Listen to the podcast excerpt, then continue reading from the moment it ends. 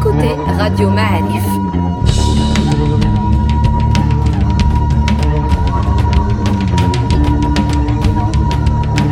Le podcast Histoire.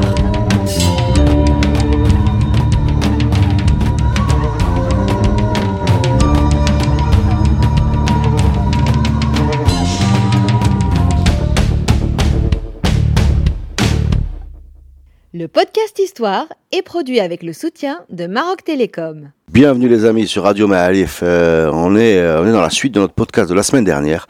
Mustafa Kadeli a fait l'amitié de nous résumer tous tous les ingrédients qui avaient donné bah, la perte de souveraineté marocaine et la signature de ce protectorat en fin mars 1912. La pression euh, fiscale, la pression financière, la pression militaire. C'est bien ça Mustafa? Tout à fait. Voilà, qui l'instabilité qu'elle a créée, le départ de Moulay euh, Abdelaziz euh, remplacé par euh, Moulay Hafid, l'arrivée de Moulay Zine qui euh, a- 1911, en qui n'a 1911, pas fait long feu. qui a été un éphémère euh, sultan, et l'arrivée des Français et la signature du traité. Alors, est-ce que tu peux nous poursuivre ce récit captivant, s'il te plaît? Bah, À partir d'avril 1911, les 45-8, donc... euh, Avril c'est- 1911. 1911, à partir de mai 1911, à partir de l'arrivée des troupes françaises du général Monnier, partant de Casablanca jusqu'à Fès et occupé euh, Sidi Qassem, Bni Ammar, Moulay Idriss Zarhoun, Fès, Meknes, et puis revenir par euh, Khmisset, Tifelt, Kaumono, les radios اللي عندنا الكاموني où on va mettre une base euh, Kada en plus de Rabat et de Salé déjà occupé en mai 1911 suite à cette randonnée de l'armée française pour mettre de l'ordre entre la fratrie de nouveau qui euh, S'entre-déchire. s'entre-déchire. Euh, voilà le début d'une intervention euh, étrangère pour la première fois, y compris dans les arcanes du euh, pouvoir et au moment finalement où on avait l'habitude de régler les différends en interne, finalement là l'arrivée d'un nouvel arbitre, euh, si j'ose dire, va compliquer la donne et puis l'entrée des Espagnols pour marquer leur territoire à partir de l'Arish qu'ils occupent, puis ils arrivent jusqu'à Qasr al-Kbir qui est à l'intérieur des terres et d'ailleurs c'est juste à côté de Qasr al-Kbir qu'il va y avoir la frontière euh, qu'on appelle Arbawa qui est toujours là hein, sur euh, Entre le Maroc espagnol et français. alors que l'espagnol et français côté nord. Et puis l'histoire de ce navire de guerre allemand qui arrive vers euh, Gadir, pareil, pour prendre possession de ce qui est en face. Il faut pas oublier que beaucoup de sociétés allemandes avaient des concessions, en tout cas avaient des permissions euh, miniers dans le Sousse. Et il y avait une forte présence euh, allemande à cette époque-là. Elle a continué, mais sous la forme de touristes dans les années 80. Non, J'habitais là-bas, je peux te le dire.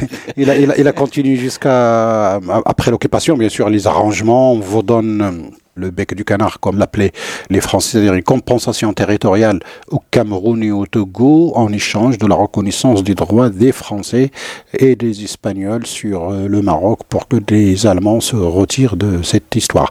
Mais les Espagnols vont rester à Qasr al-Kbir, il n'y a pas de contestation puisque les accords déjà, ils étaient là. Les Français, ça y est, ils vont rester dans l'axe Casa, Rabat, Salé jusqu'à Fès et Mknas en passant par Tiflti et. Et c'est là que la diplomatie française va multiplier euh, les actions pour que le ministre euh, Regnault arrive euh, avec sa feuille euh, assignée par le sultan Moulay Abdelhafid, qui s'y est retrouvé en quelque sorte un peu nu.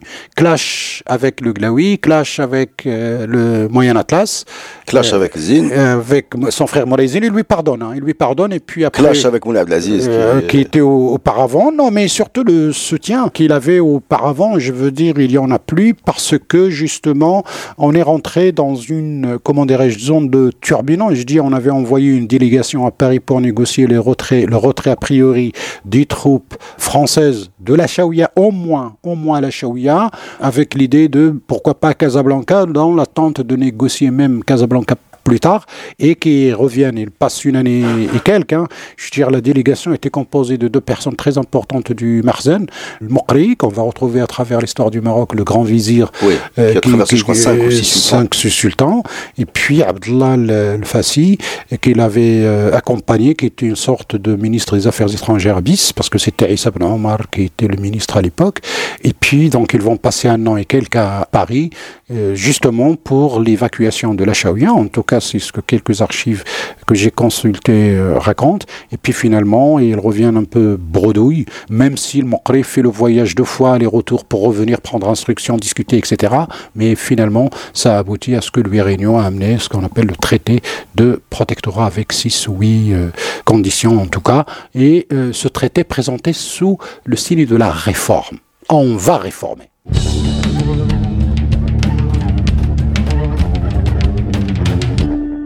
Alors ce traité, quand on le lit, il est très court.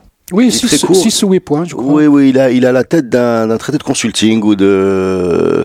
Enfin, on... Les réformes ça parle des réformes, on va réformer. Alors, regardez. C'est presque un traité de coopération. Absolument. Quand on le lit, voilà. Quand on le lit un peu rapidement, on voit pas très bien ce qu'il implique, enfin ce qu'il va impliquer dans l'histoire, qui ressemble de fait à, une perte complète de souveraineté, mais on n'a pas cette impression quand on le lit. Oui, puisque c'est une sorte de délégation de pouvoir, parce que hum, le sultan va rester en place. Le sultan va rester en place et il va déléguer un ensemble de pouvoirs à la puissance protectrice pour qu'il puisse engager les réformes. La notion de réforme, l'islah, dont on parle depuis le, la moitié du 19e siècle, sauf que l'islah dont on parle chez nous était beaucoup plus porté sur les Ottomans et leurs problèmes avec tous les auteurs qu'on nous a enseignés au lycée, puis à la fac pour les gens qui ont étudié euh, cela en parlant des Ottomans, des Égyptiens, d'Ahmed al-Kawakibi, Mohamed Abdou Qasim toute la salade concernant les problèmes de l'Empire ottoman et la notion de l'islah des Ottomans, et on en fait une projection ici. Alors que pour nous, je veux dire, on n'a pas beaucoup étudié quelles sont la, nature des problèmes, et surtout, euh, on peut faire le rapprochement avec les, missions des étudiants qui ont été faire des études à l'étranger à l'époque de Hassan Ier. Et les 500 boursiers. Les 500 boursiers, quand ils reviennent, ils reviennent, je veux dire, ils n'occupent aucune place, ils ne participent à aucune euh, réforme parce que justement, on avait soit, disons, une lobby de religieux qui était très puissant et qui empêchait toute tentative de modernisation, c'est-à-dire ce qu'on a refusé à l'époque de Hassan Ier de faire nous-mêmes, eh ben, on a été obligé de le faire malgré nous après 1912. Alors question, euh, tu dis des soi-disant religieux, mais en fait on peut dire que la société entière n'était pas prête à laisser rentrer cette modernité. Est-ce que je me trompe? C'est l'élite.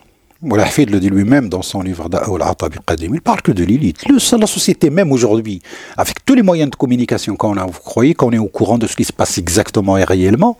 Je crois qu'on fait de la spéculation, y compris les gens qui croient comprendre.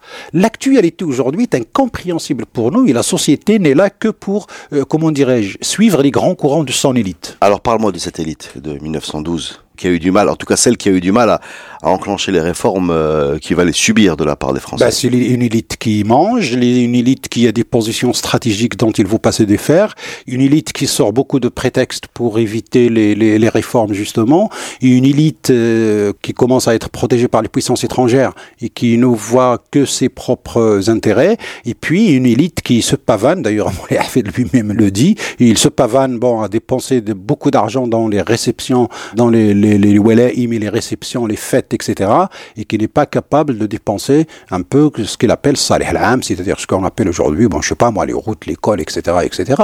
C'est-à-dire une élite qui se pavane pour montrer sa richesse et montrer une sorte d'ego, mais qui ne pense absolument pas qu'elle est aussi la locomotive de toute une, une société. L'économie. Ce sont les mots de Moulay Oui, oui. on, va revenir dessus, on va revenir dessus. Avant d'arriver à l'élite et, ces mots de Moulay qui sont très intéressants, j'ai une petite question à te poser, un peu. Euh, le Maroc existe en 1912. Le Maroc existe. C'est un État. Oh, depuis, euh, c'est pas que depuis 1912. Non, bien sûr, bien sûr. je mets, la, je mets la barre en 1912. D'accord. Je, mets le curseur en 1912. Le Maroc existe et, on sait que le, le, le un peu l'obsession des Marocains, c'était de se préserver de l'entrée de l'étranger. C'est-à-dire qu'on a perdu les côtes, ça a été un traumatisme. Quand ça a été perdu 500 ans avant, c'était un traumatisme. Quand les Portugais ont pris les côtes, les Saadiens qui les ont dégagés ont eu tout de suite un statut, euh, un statut de légitimité. De, légitimité. Quand les Portugais sont revenus à Oued et qu'ils ont été défaits, ça a complètement euh, posé l'image du Maroc comme pays un peu imprenable. Euh, ce que j'essaie de te dire, la question que j'essaie de poser, c'est est-ce que cette espèce de fermeture d'esprit, cette espèce de rejet qui va causer un peu notre perte parce qu'il a rejeté la modernité. Est-ce qu'il n'est pas aussi un peu à l'origine de la survie de ce pays? C'est-à-dire que tu as rejeté l'Occident et ses avancées technologiques, tu t'es fermé pendant peut-être le 18e, 19e siècle, et en même temps, est-ce que sans ça, tu n'aurais peut-être pas eu le, un autre sort si tu avais eu... Euh, c'est-à-dire que tu as le, deux côtés de la pièce, c'est ce que j'essaie de, de, voir? Non, peut-être c'est paradoxal. C'est paradoxal parce que je crois que l'allergie était quand même concentrée sur l'étranger l'étranger résumé dans, dans Roméo le chrétien. Je crois qu'un lien avec l'Andalousie, la Reconquista, etc. Donc je crois que c'est de là vient cette allergie vis-à-vis de ces étrangers envahisseurs, l'étranger envahisseur. Quand il se met sur les côtes, déjà c'est pas très agréable, mais l'idée qu'il puisse rentrer à Fès ou à Marrakech, ça ne s'est jamais produit jusqu'aux Français. Non, je pense pas parce qu'il y avait des, par exemple, avant les histoires de protection, il y avait toujours des consulats un peu partout. Non, je parle pas de consulat, je parle d'une armée avec des gens avec des armes qui se promènent à. Ah non non non non non justement. non non non ça c'est hors sujet justement. C'est pour ça que par exemple pour euh, le livre de reconnaissance du Maroc, Charles de Foucault, officier français chargé de faire un voyage clandestin au Maroc, il se déguise en juif juif normal qu'un rabbin juif venu de Jérusalem à l'époque qui se balade, c'était courant. Il n'y a pas de problème. Mais il ne pouvait pas se déguiser en Romi ou, se présenter en Romi hors sujet. Je veux dire, euh, tu es, pays fermé, voilà, Non, pas fermé. C'était toujours. Euh, c'est l'ennemi. C'est l'ennemi et l'envahisseur et surtout pas à l'intérieur des terres. Encore un étranger sur les côtes, etc. Ou quant à l'intérieur du pays, mais il doit avoir des recommandations. Non, je dis pas ça pour euh, je, sans jugement de valeur. Hein, J'essaie de comprendre. Je n'ai pas de, de, position euh, morale ou idéologique. J'essaie juste de comprendre que l'arrivée de, de l'étranger pas juif, mais... Le, juif, il est, il est, il est, il est, il est au bled, donc il, il, se balade, il n'y a pas de problème. C'est-à-dire que j'imagine le trauma à l'arrivée des cohortes françaises à Fès. Euh, normal. Il y a un trauma. Il y a bah, bien sûr, un trauma et plusieurs traumas. Je veux dire, même ça commence à Casablanca, hein, le 1er août 1907, je veux dire, ça commence. C'est pour ça que des gens, je veux dire, de la montagne, de Mohamed Hamoul, Mohamed Saïd, qui arrivent même pour euh, aider les gens de la Shawiya au moment de l'occupation de Casablanca.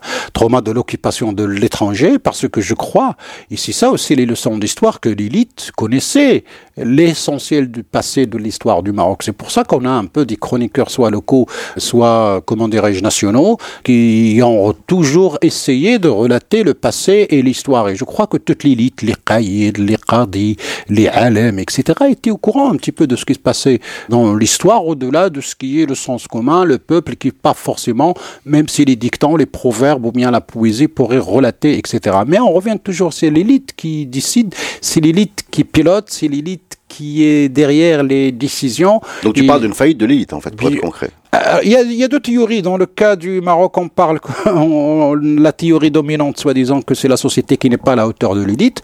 Mais en Tunisie, Mohamed El Hadi a démontré par A plus que c'est l'élite qui a mené la Tunisie à la faillite parce que c'est cette élite, soi-disant, qui était une lumière, dont un grand réformiste. Mais au fait, c'est l'élite. C'est toujours l'élite parce que quand on parle de l'histoire politique d'un pays ou quand on parle de l'histoire d'un pays, on parle en général de l'histoire de l'élite.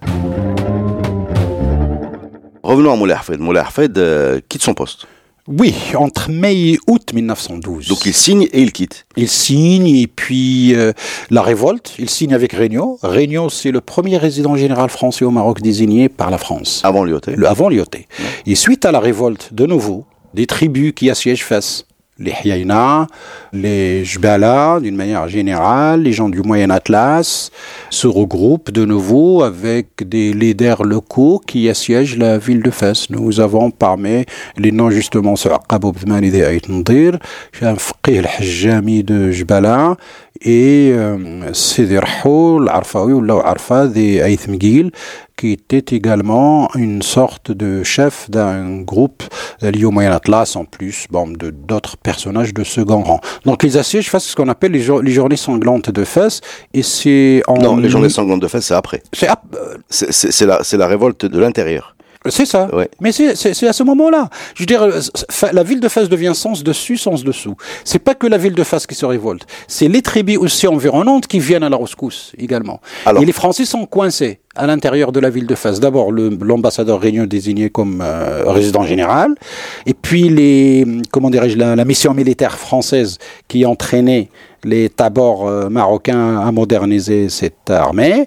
Il y avait aussi des civils, des médecins, etc. Bref, la communauté française de la ville de Fès s'est retrouvée coincée entre la révolte de la ville, les habitants de la ville de Fès, en tout cas une partie, et les tribus qui sont arrivées pour assiéger la ville et donner un coup de main à la population de la ville qui se révolte contre et les Français qui se trouvent dans la ville de Fès. Donc quand on parle des événements de Fès, il y en a deux.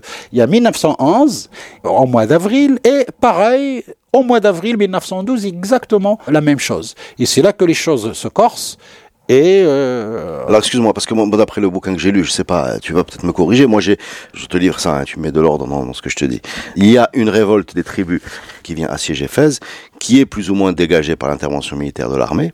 Et tu as une deuxième révolte où, où là à ce moment-là il n'y a pas de tribu autour de Fès, qui est celle de l'intérieur où tu as les militaires marocains qui se qui qui, qui, égorgent, qui, qui égorgent leurs instructeurs et qui vont se prendre uniquement aux Français pendant trois ou quatre jours. C'est ça. Et les, les tuer. Enfin, les... Non, non, les journées sanglantes, c'est tout ça c'est l'intérieur et l'extérieur de la ville, les deux en même temps. C'est une sorte de, une révolte contre, dès que l'information circule, parce que si la, ville de Fès, en premier, surtout les Askari, comme on les appelle, étaient les premiers à se révolter contre cela, mais dès que l'information arrive alentour, toutes les tribus alentour, que ce soit du nord, de l'est, de l'ouest, du sud de la ville de Fès, arrivent en même temps. C'est là que l'IOT arrive au mois de mai. Je veux dire, ça, ils ont mis beaucoup de temps, à, non pas à réagir, parce qu'on on reçoit les renforts de Casablanca, et puis on envoie un résident général, qui est un général c'est-à-dire quelqu'un qui pourrait chapeauter et l'action civile du protectorat et l'action militaire nécessaire à l'occupation du pays, parce qu'on croyait au début peut-être que le fait de la signature elle-même euh,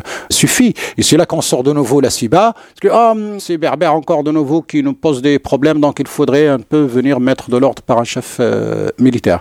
Jusqu'à Louis Réunion, il y avait le général Moigné, comme chef militaire et lui résident général, et la situation pour euh, Paris. D'ailleurs, c'est le ministre de la Défense à l'époque, Alexandre Milran, qui va épauler la nomination de l'IOT comme président général et chef des armées. C'est là qu'il va arriver au mois de mai et c'est là qu'il va mener bataille très dure d'ailleurs, où il a failli passer parce qu'il raconte lui-même dans le détail qu'à un moment donné, il a pris ses affaires, il s'est mis en terrasse, il a préparé le pétrole, comme il disait, pour éventuellement brûler tous ses habits, ses, ses attributs de pouvoir de général qu'il était, parce qu'à un moment donné, vraiment, la situation était très très très critique pour l'armée française dans la ville de Fès au mois de mai 1912. Euh, revenons à Moller Fred. Il y, y, a deux théories. Hein. Tu dis que les tribus se révoltent contre les Français. Moller Fred. Moi, j'ai lu un bouquin où le journaliste français soupçonne un petit peu Moller Fred d'avoir allumé la, mèche de, la révolte en faisant courir l'idée qu'il avait signé malgré lui et qu'il était, enfin, comme il était un petit peu euh, penaud disons, d'avoir euh, trahi ses engagements. On va le déplacer, il va quitter le pouvoir. Et la thèse de ce bouquin, ça vaut ce que ça vaut, c'est de dire que Molerfed aurait euh, un petit peu allumé la mèche en faisant circuler l'idée qu'il n'était plus maître de lui, que le Maroc n'était plus maître de, de, lui, enfin son image. Fort probable, parce qu'on a des indices, en tout cas, on peut pas voir, je veux dire, la psychologie du personnage, mais en tout cas, on a les indices, dès que l'association se calme, il demande à sortir de la ville de Fès. Dès que Lyotti, comme il avait dit, il dégage la ville de Fès, il s'est donné de l'air, il a sécurisé un petit peu un rayon de la ville, il demande à quitter la ville de Fès et à s'installer à, à, Rabat. À Rabat ouais. euh, on est en juin 1912 et euh, l'intrigue, euh, pourquoi Rabat? Alors donc on le soupçonnait quand même de connivence avec les Allemands. Et non seulement Rabat, mais il choisit la côte. Il, il plante ses tentes au, au, bord de la mer, quelque part. Il ne vient pas au palais royal, ni au palais qui était au bord de la mer, celui de Moulay Abdelaziz, comme on disait. Et donc il choisit le bord de la mer et il, il le soupçonne de vouloir euh, faire un coup avec les Allemands, y compris le doute que probablement, euh, si le scénario euh, marche, ben, les Allemands viendraient le chercher avec un sous-marin pour le, prendre. Pourquoi? Parce qu'encore comme un État souverain, le Maroc pour le, les Européens, ce traité de protectorat est fondamental pour les Français pour avoir mmh. la légalité vis-à-vis -vis de leurs partenaires européens, pour les informer de la légalité des choses et qu'ils ne sont pas rentrés de force. Et donc ils avaient peur de perdre ce sultan parce que ça serait aussi de nouveau pour les Britanniques ou les Allemands un argument de ne pas reconnaître aux Français ce qu'ils font euh, au Maroc. Nous sommes toujours dans ce, cette histoire de l'égalité internationale, hypocrite, euh, hypocrite bien sûr, parce qu'il faut éviter les conflits Ouais, ouais, et les en- problèmes en- euh, avec leurs euh, partenaires. Et donc, il reste, euh, je crois, pendant deux mois, euh, le temps que l'IOT euh, termine euh, son, sa besoin de son travail des côtés de Fès pour qu'il vienne, et c'est là qu'intervient bon, l'abdication, parce que c'est Moulay Hafid qui insiste sur l'abdication. C'est lui qui veut partir. Hein. Absolument. C'est lui qui veut partir, c'est pas les Français. Pas, avec moi, non, non, pas avec moi. Pour eux, pour eux les diables, c'est quoi C'est une question d'orgueil? Oui, orgueil, honneur, parole donnée, le sultan du djihad, la faillite, bref.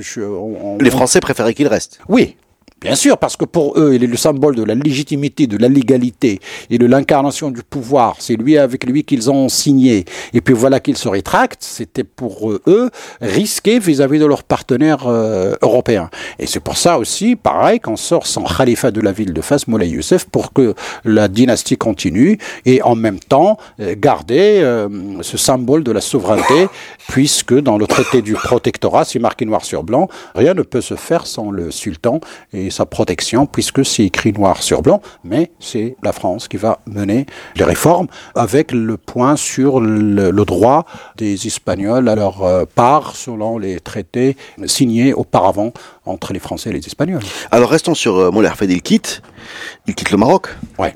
Tanja d'abord. Tanja, le pèlerinage. De Tanja, il fait un pèlerinage, il transite par Marseille. Le Hajj. Euh, le Hajj. Et et c'est le début de la Première Guerre mondiale. Donc nous sommes en 1913, l'année 1913. Il reste à Tanger, je ne sais pas quel mois il quitte pour le pèlerinage, mais en tout cas en 1913. Début de la Première Guerre mondiale, août 1914, je crois qu'il était à Jérusalem. Et là, il tente un comeback. Il tente un comeback, effectivement, euh, certainement contacté par les Allemands et les Ottomans, et il s'installe en Espagne. Il revient pas au Maroc, il s'installe en Espagne, et il commence un travail de fond avec les Allemands et les Ottomans pour soutenir la résistance au Maroc contre euh, partout contre les Français. Et je crois que l'événement qui a vraiment convaincu les Allemands surtout à réagir et agir même, non pas réagir, mais à agir et essayer de faire ce qu'ils pouvaient, c'est la bataille de l'Hri, où l'armée française a été défaite par Mohamed Hammo, information qui arrive à la presse française qui en parle. Et donc pendant la guerre, bien sûr, les Allemands apprennent également la chose et apprennent que certainement à l'intérieur, il y a peut-être des partenaires sur lesquels on pourrait compter éventuellement pour déstabiliser euh, les Français, pour qu'ils puissent garder leur armée au Maroc et ne les amènent pas au mmh. franc, mmh. et quitte même à, pourquoi pas, une sorte de coming back des Marocains pour chasser carrément les Français du Maroc, ce qui serait sur le plan psychique euh, au niveau de la Grande Guerre très important hein, et à l'avantage des Allemands. Et je crois que c'est là qu'on commence quelque chose qu'on pourrait appeler une politique arabe, une politique musulmane dans le contexte de la Première Guerre mondiale.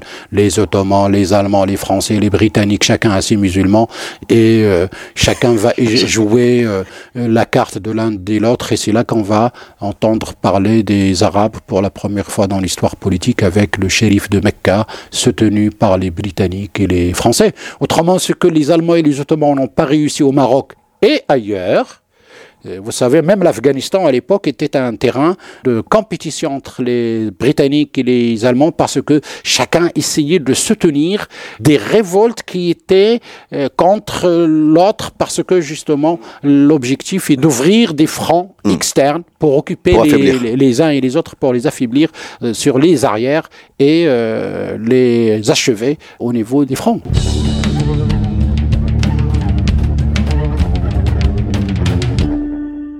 Moulay Hafed donc euh, va jouer peut-être la carte allemande. En tout cas, bon, l'histoire a prouvé qu'elle n'a pas été couronnée de succès. Par contre, il va faire euh, autre chose et qu'il va écrire ce, fameux bilan, ce fameux document qui le dédouane, hein, c'est ça?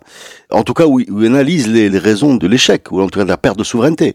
Parlons un peu de ce livre. En tout cas, il essaie de rebondir d'abord par le biais de son propre réseau de notables, surtout les pachas, le pacha maintenant on parle, ce sont eux qui vont faire les intermédiaires, et cela va toucher, euh, en tout cas parmi les, les, les, éléments dont on dispose, euh, des correspondances euh, qui vont arriver jusqu'à Mohamed Zayani, des correspondances allemandes germano-ottomanes, hein, qui vont atteindre Mohamed Zayani, Mohamed Saïd al-Qsiba, Ahmed al-Hiba, etc. Mohamed Zayani est en contact avec Moulay Oui, par le biais d'intermédiaire au Maroc, entre Meknas et l'Arish. Donc quand Mohamed se révolte, enfin mène la guerre aux troupes françaises, et sultaniennes d'ailleurs, puisqu'il y a des troupes sultaniennes. Oui. Dans l'armée française. Oui. Oui, il y a beaucoup de Marocains. Euh, comme surtout quand on dit l'armée française à l'époque, c'est surtout les tirailleurs algériens, les tirailleurs tunisiens et les tirailleurs, ce qu'on appelle les Sénégalais, toute l'Afrique de l'Ouest, plus les Marocains. Les Français, c'était quelques bataillons et surtout les officiers et les sous-officiers. Quand on dit l'armée française, c'est que les indigènes contre les indigènes. Je veux dire, quand on fait le bilan des morts c'est surtout des tirailleurs algériens, tunisiens et sénégalais qui sont morts dans la guerre du Maroc. Mais comme Hammo commence la révolte contre les Français, c'est par son propre chef. Mais après le Hri, novembre 1914, c'est-à-dire au lendemain du début de la Première Guerre mondiale qui a commencé en mois de juin, euh, même pas quelques mois plus tard, il reçoit des courriers et même, paraît-il, des aides, en tout cas de l'argent, mais surtout pas, pas de matériel euh, militaire. Le matériel militaire va euh, atterrir chez le Hiba parce que ça passe par la côte. C'est plus côté Trafaya. Et côté Trafaya, qui n'était pas encore occupé. D'ailleurs, les Espagnols ne vont mettre le pied à Trafaya qu'en 1916, pendant justement la Première Guerre mondiale, et ils vont fermer les yeux sur les, les agissements des uns et, des autres.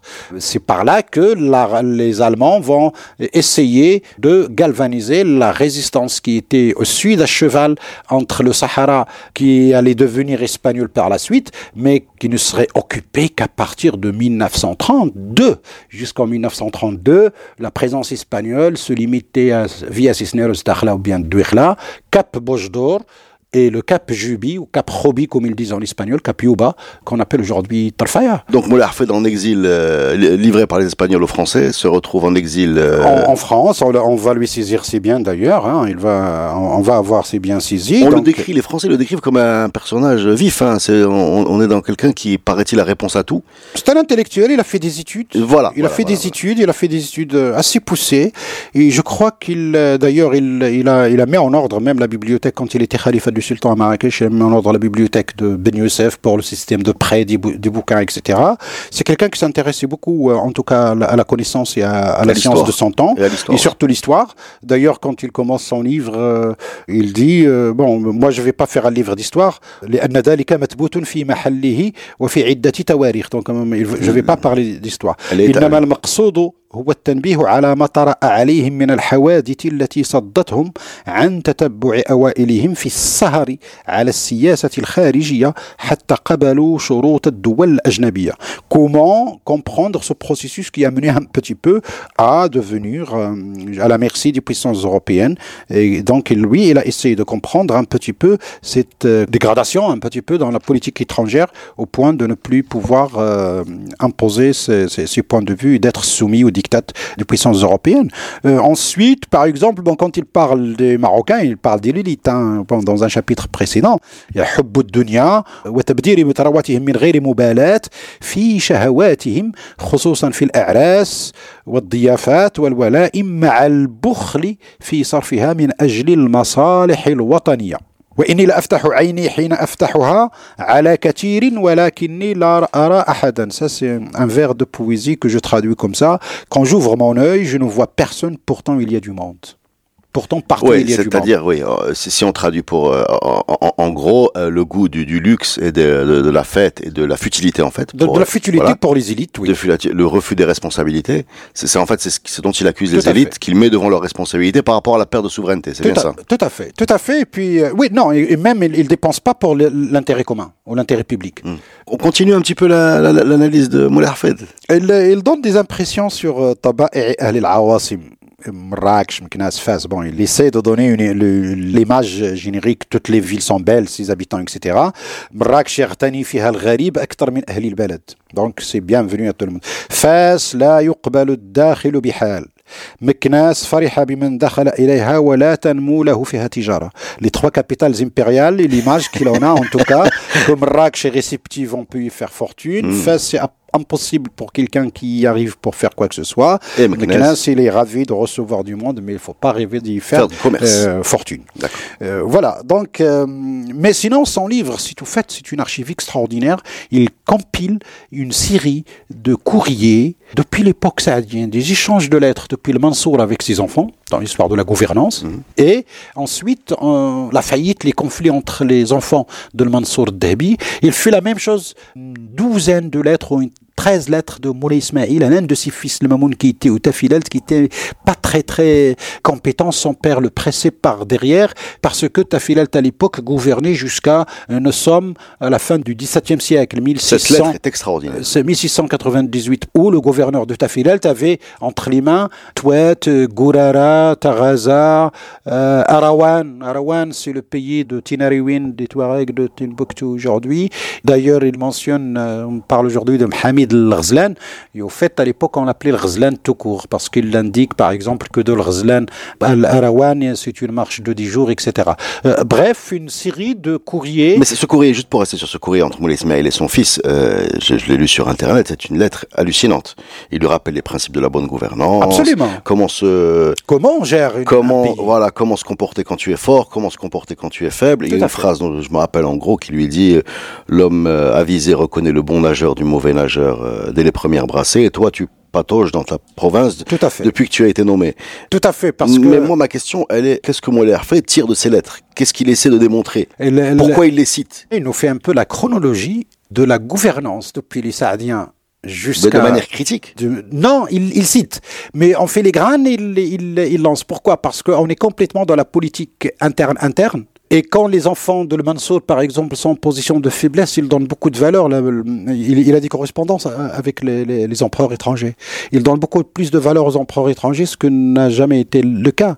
Je veux dire, un sultan euh, marocain ou un prétendant à la sultana parmi les enfants de Mohamed Le Mansour Dahabi qui se disputent le pouvoir, qui essaie d'avoir les faveurs du roi du Portugal ou du roi d'Espagne, etc. Je veux dire, pour... Là, euh, C'était le cas même de Ahmed Mansour, enfin, euh, qui était soutenu par les Ottomans. hein. c'est ça. Et, et Moutaoukil qui était soutenu par les Portugais. Oui, mais donner de la valeur aux Ottomans, c'est une chose. Donner de la valeur aux Espagnols, c'est une autre chose. De la valeur aux Ottomans, avec les tentatives, on sait qu'une pratiquement, il peut y avoir un modus vivendi, alors que pour les Européens, les Espagnols, surtout les Portugais, dès qu'ils rentrent, il n'y a plus une question de modus vivendi, puisque toujours l'histoire de la Reconquista était toujours là. d'accord, je comprends. C'est pour, le- pour cela qu'à chaque fois... Ouais, ouais. C'est le tabou, c'est le tabou. C'est le tabou. Voilà. À chaque fois, quelqu'un qui on fait... peut, on peut s'arranger avec les Ottomans, mais pas avec mais le- surtout les pas. Ibériques. ouais. Sur- surtout pas. Mais, pas. mais, mais qu'est-ce qu'il Enfin, j'insiste. hein.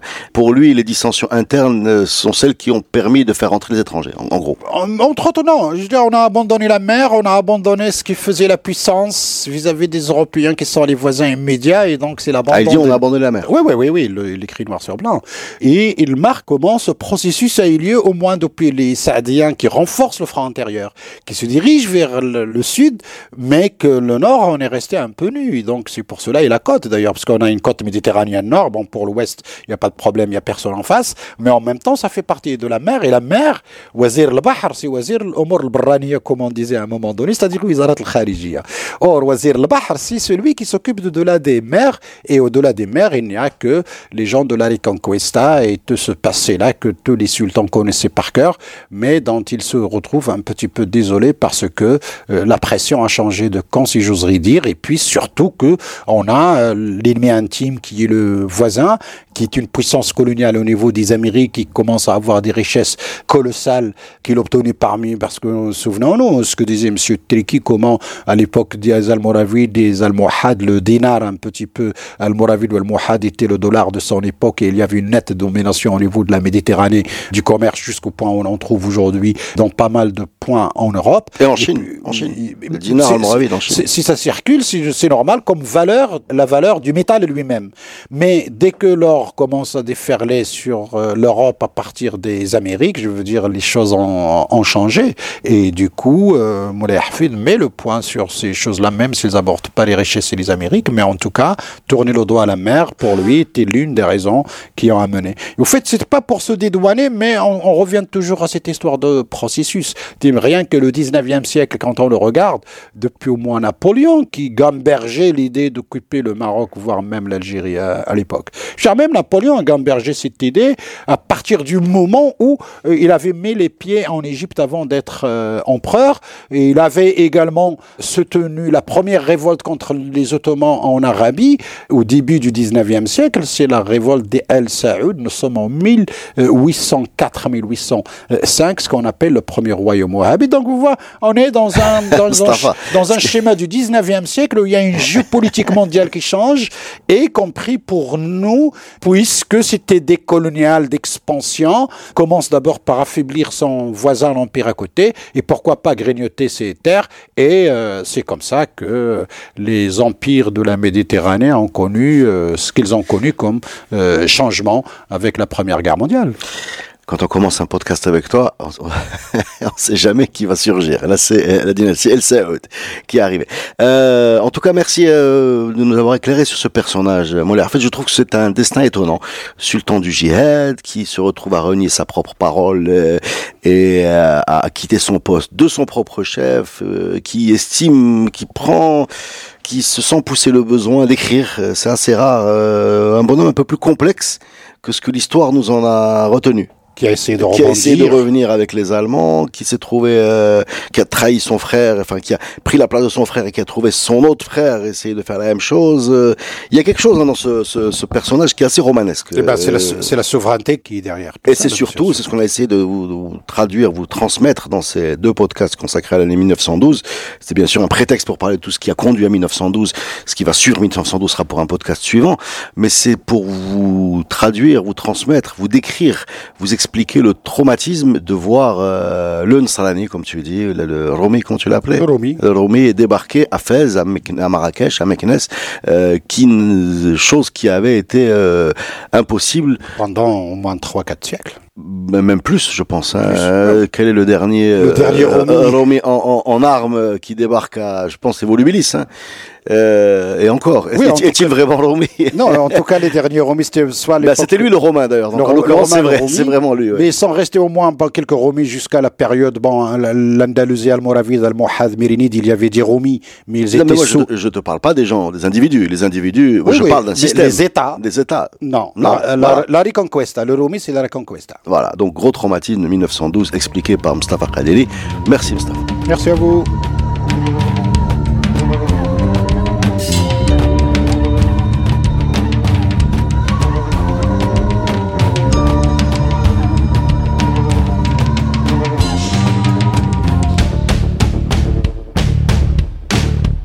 Le podcast Histoire est produit avec le soutien de Maroc Télécom. Maroc Télécom, un monde nouveau vous appelle.